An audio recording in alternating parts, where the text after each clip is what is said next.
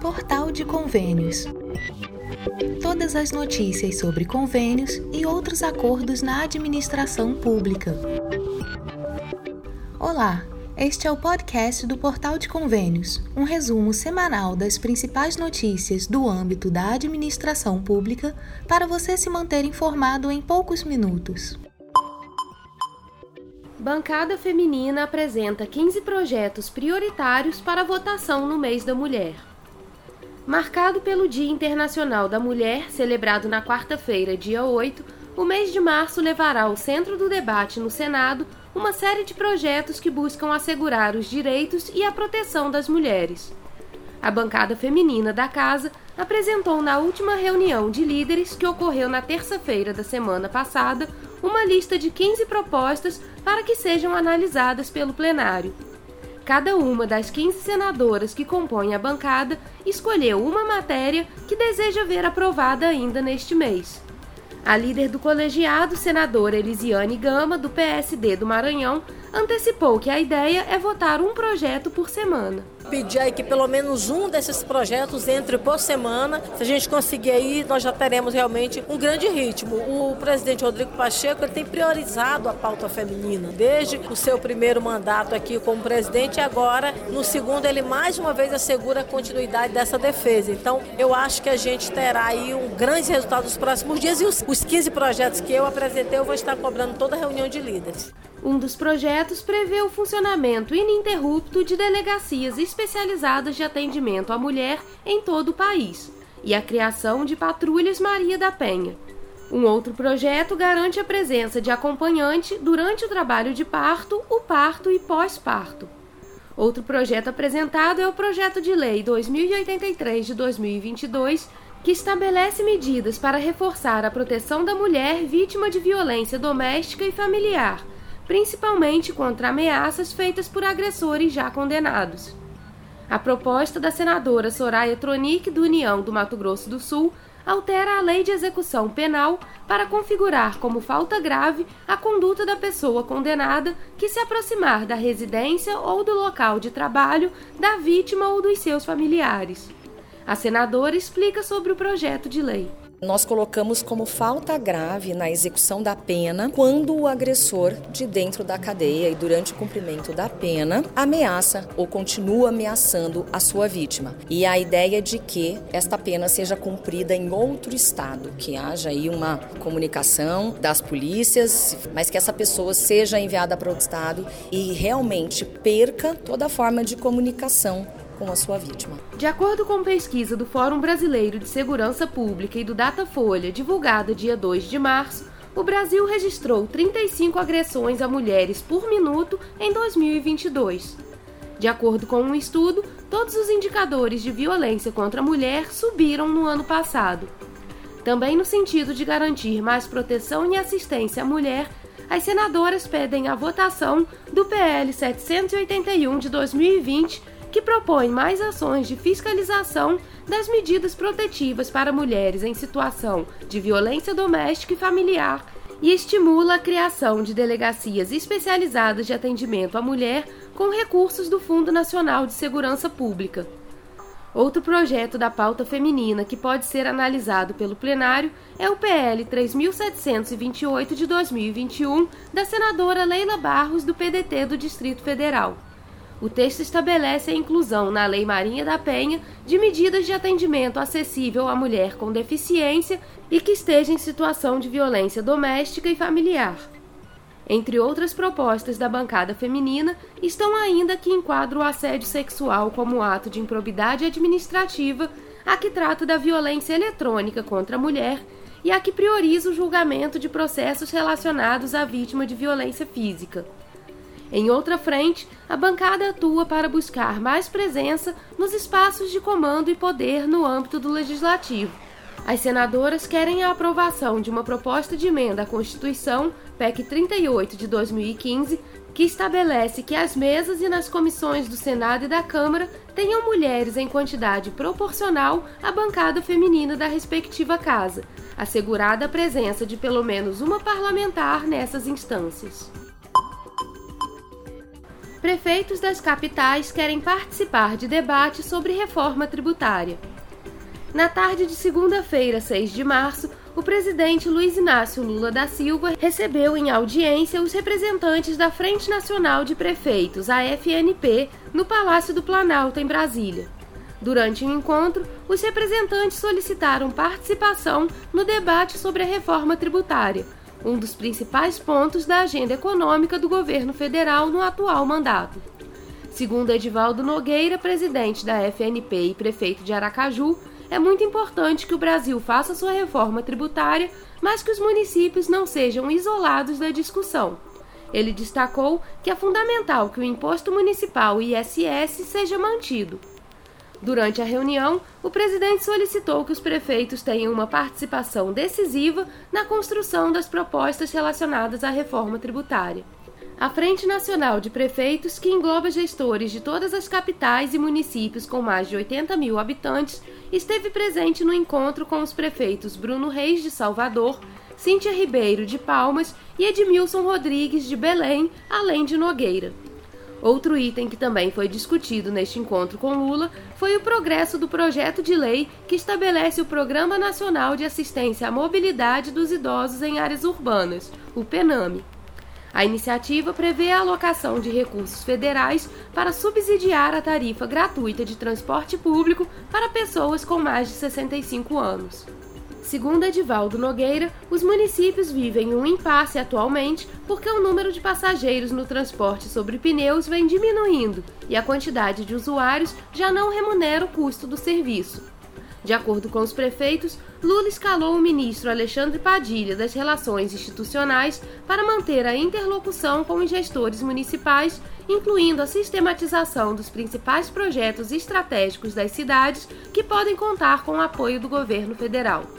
Ainda durante o encontro, a FNP apresentou a proposta de criação de um Conselho de Governança Federativa, composto de forma paritária por seis representantes do governo federal, governos estaduais e municipais, com o objetivo de discutir os principais projetos do país. Nogueira afirmou que pode-se reunificar o país à medida que os três entes federados possam se reunir e encontrar soluções. Lula deve participar na próxima semana do encontro nacional da FNP, que será realizado em Brasília. Uma nova reunião do presidente com os prefeitos também está prevista para os próximos meses. Portaria do Ministério da Saúde regula regras para saldos financeiros remanescentes.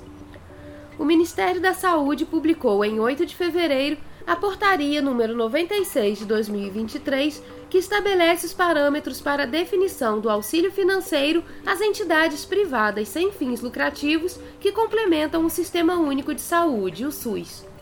Esta medida é decorrente da transposição e transferência dos saldos financeiros remanescentes de exercícios anteriores a 2018, nos termos da Lei Complementar número 197 de 2022. De acordo com a portaria, os saldos financeiros transpostos ou transferidos serão aplicados para o custeio de serviços prestados por entidades privadas sem fins lucrativos que complementam o SUS até o limite de 2 bilhões de reais. Esta medida tem como objetivo a sustentabilidade econômico-financeiro das entidades beneficiadas, buscando assim a garantia da continuidade da prestação de serviços, reduzindo os riscos de interrupção. O auxílio financeiro é composto por saldos apurados em contas abertas antes de 1 de janeiro de 2018 e eventuais transferências de incumbência do Ministério da Saúde. Estes valores remanescentes das contas em aberto podem ser conferidos acessando o painel de saldo de repasses da LC 197 no portal do Fundo Nacional de Saúde. O repasse desses recursos será realizado às entidades beneficiadas em até 30 dias contados da publicação da portaria, independente de eventual existência de débitos ou da situação de adimplência em relação a tributos e contribuições executados os débitos referentes ao sistema de seguridade social no cumprimento dos requisitos estabelecidos na Lei Complementar número 172 de 2020. As entidades beneficiadas deverão prestar contas da aplicação dos recursos aos respectivos gestores dos estados, municípios ou Distrito Federal, através do relatório anual de gestão do respectivo ente federativo gestor dos estabelecimentos beneficiados. Correção anual das faixas de saque aniversário do FGTS entra na pauta da Câmara. O projeto de lei 704 de 2023 prevê a correção anual conforme a variação da inflação medida pelo Índice Nacional de Preços ao Consumidor das faixas de saldo e das parcelas adicionais na modalidade saque aniversário no Fundo de Garantia de Tempo de Serviço, o FGTS, mantidos os limites das alíquotas vigentes. O texto em análise na Câmara dos Deputados insere o dispositivo na lei do FGTS. Essa norma permite que o trabalhador faça um saque anual no mês do aniversário no valor de 5% a 50% do saldo, conforme faixas. Pessoas com saldo menor receberão percentual maior do que pessoas com saldos maiores. A Lei 13.932 de 2019, que modificou as regras do FGTS, atribuiu competência ao Poder Executivo para, respeitada a alíquota mínima de 5%, alterar até o dia 30 de junho de cada ano os valores de faixas, alíquotas e parcelas adicionais para o saque aniversário. A mudança terá vigência no dia 1 de janeiro subsequente.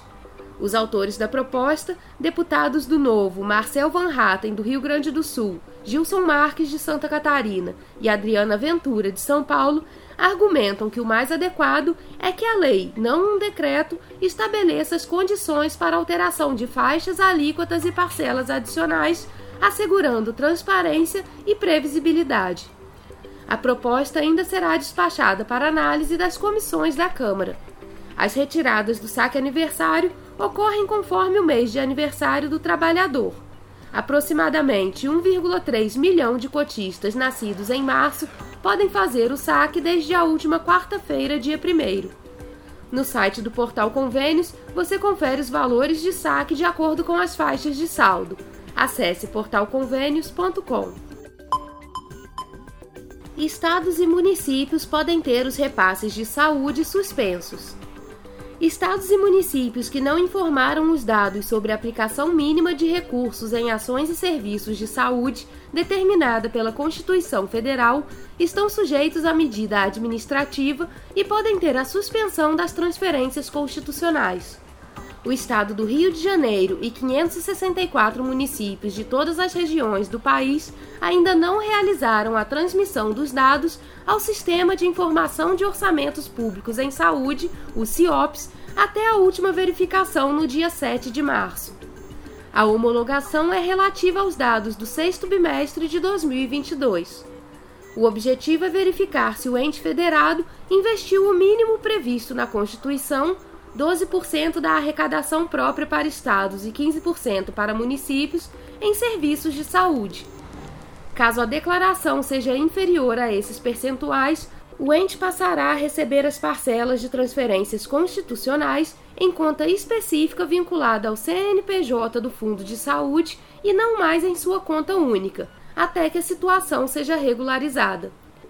Os repasses sujeitos a esta regra são o Fundo de Participação dos Estados, Fundo de Participação dos Municípios, o Imposto sobre Produtos Industrializados e Importação e o Imposto sobre a Propriedade Territorial Rural. O especialista em orçamento público César Lima explica o que pode acontecer nos casos de não homologação dos dados dentro do período estabelecido. O gestor, né, o município, é, quando está com essa irregularidade, isso é, pesa para ele lá no Cadastro Único de Convenientes, que o chamado CALC, né, um, impossibilita de ter é, transferências voluntárias né, através de convênios ou contratos de repasse com a União, tá? É, impossibilita o ente de ter é, garantias oferecidas pela União no caso de empréstimos e também pode levar o, o gestor a ficar inelegível, né? César Lima destaca que a disponibilização dos dados acarreta na liberação de transferências voluntárias por meio de convênio e contrato de repasses, de garantias oferecidas pela União para empréstimos juntos às instituições financeiras, dentre outras previsões legais. No entanto, o especialista afirma que não se trata de benefícios e sim de uma obrigação. É uma obrigação, né? Não que eles tenham benefícios, é uma obrigação do ente e o cumprimento dessa obrigação é que os possibilita ter acesso às transferências voluntárias e também a concessão de garantias por parte da União. De acordo com o Ministério da Saúde, o CIOPS foi criado para garantir o acesso da população e o financiamento do Sistema Único de Saúde. A pasta o define como sistema informatizado de alimentação obrigatória e acesso público operacionalizado pelo Ministério da Saúde, instituído para coleta, recuperação, processamento, armazenamento, organização e disponibilização de informações referentes às receitas totais e às despesas com saúde dos orçamentos públicos em saúde. Aos cidadãos e cidadãs que tenham interesse em acompanhar se seu estado ou município já prestou as informações, basta acessar os links disponibilizados em portalconvênios.com.